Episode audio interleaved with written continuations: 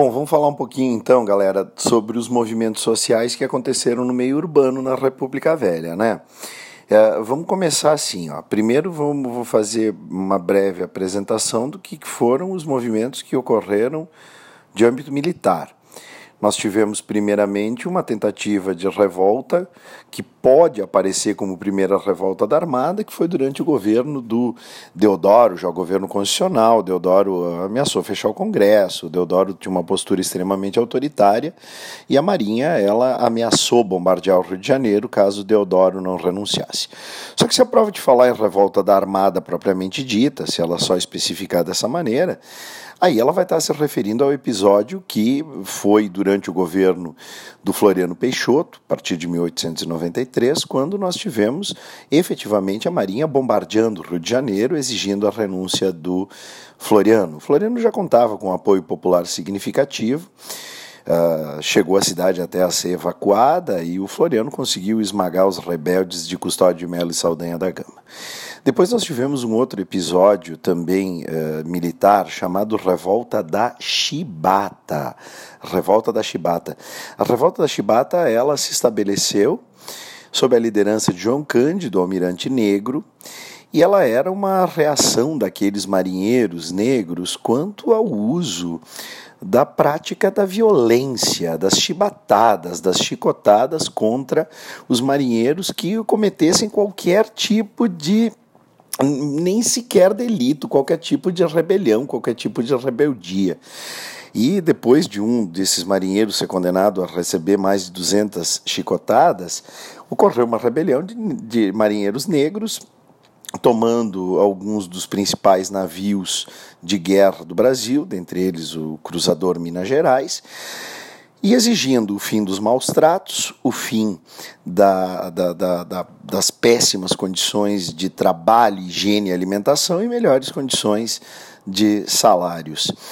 Pois houve uma promessa por parte de Hermes da Fonseca de anistiar os rebeldes naquele ano de mil 910. Essa promessa acabou não sendo efetivada, cumprida. Nós tivemos, sim, o fim dos maus tratos na, na Marinha, mas nós tivemos a prisão de praticamente todas as lideranças e poucos foram os que sobreviveram aos navios prisões e a, a prisão na Ilha das Cobras. João Cândido acabou sendo expulso da Marinha e sempre é interessante quem puder ouvir a maravilhosa música Mestre Sala dos Mares de João Bosco e Aldir Blanc. Depois nós tivemos também um movimento militar chamado tenentismo. O tenentismo já é um, um movimento de jovens oficiais de camadas médias das Forças Armadas, que inspirados nos jovens turcos, tanto é que eles se denominavam, autodenominavam jovens turcos, eles se colocavam como os guardiães das instituições republicanas. O tenentismo, ele, ele colocava a ideia de tentar resgatar o protagonismo dos militares no cenário da República Brasileira.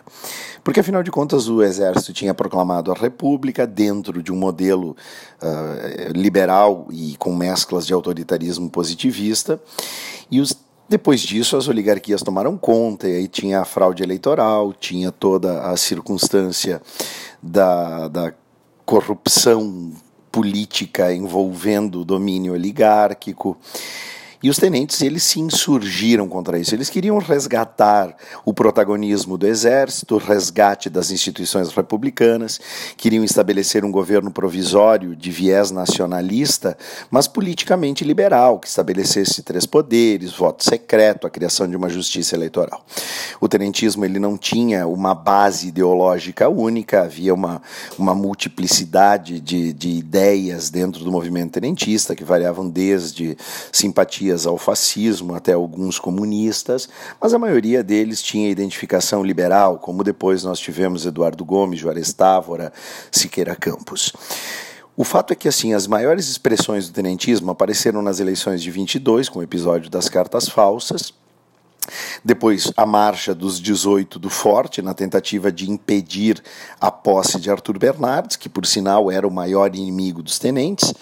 E ao longo do governo Arthur Bernardes, principalmente o movimento tenentista, acabou se transformando no episódio essencial da luta do tenentismo forte marcante, determinante para o estado de sítio do período. Porque nós tivemos o levante tenentista em 24 em São Paulo, liderado por Isidoro Dias Lopes, e a maior marcha militar da história brasileira, a Marcha da Coluna Prestes, que percorreu 11 estados brasileiros entre 24 e 27, promovendo 53 combates com as forças das oligarquias.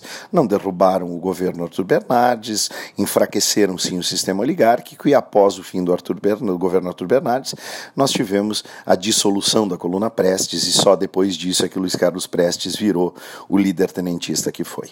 Também há um, um movimento social significativo no Rio de Janeiro com a revolta da vacina, que é um movimento social que acontece em função da vacinação obrigatória da população contra uma série de doenças dentre elas a varíola, mas também apareciam aí surtos de peste bubônica, de malária e outras doenças. Tínhamos uma situação impositiva, um governo, na época do Rodrigues Alves, com a figura do médico sanitarista Oswaldo Cruz, estabelecendo essa campanha de vacinação obrigatória, que não estabelecia diálogo com a população dentro de um, um viés autoritário e dentro daquela política higienista que se estabelecia. E uma vacinação obrigatória que acontecia no bumbum das pessoas, numa época em que sequer se cogitava que mostrassem os ombros, sobretudo as damas, como uma forma de precaução daquele pudor moralista do período.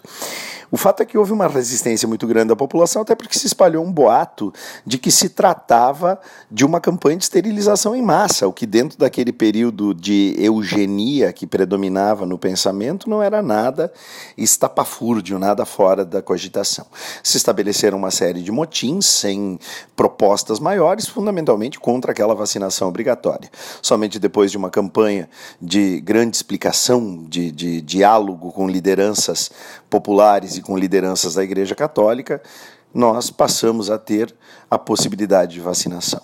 Mas isso tudo, inclusive, foi um elemento resultante daquela campanha anterior de eh, modernização do Rio de Janeiro, implementada também dentro desse potencial de modernização pelo prefeito Moreira Passos, que havia Uh, perdão, Pereira Passos, Pereira Passos, perdão pela troca, o prefeito Pereira Passos, ele havia derrubado boa parte dos dos cortiços da região e formado, construído grandes avenidas, o que acabou fazendo com que a população mais pobre acabasse indo para as periferias, onde não havia uma significativa política de saneamento básico, como não há até hoje. E isso acabou resultando nessa circunstância de aumento das doenças e proliferação de epidemias. Eu em seguida, vou fazer mais um desses episódios aí falando especificamente sobre o movimento operário na República Velha. Falaremos depois, mais tarde, também sobre movimentos artísticos e alguns movimentos sociais da década de 20. Valeu, galera.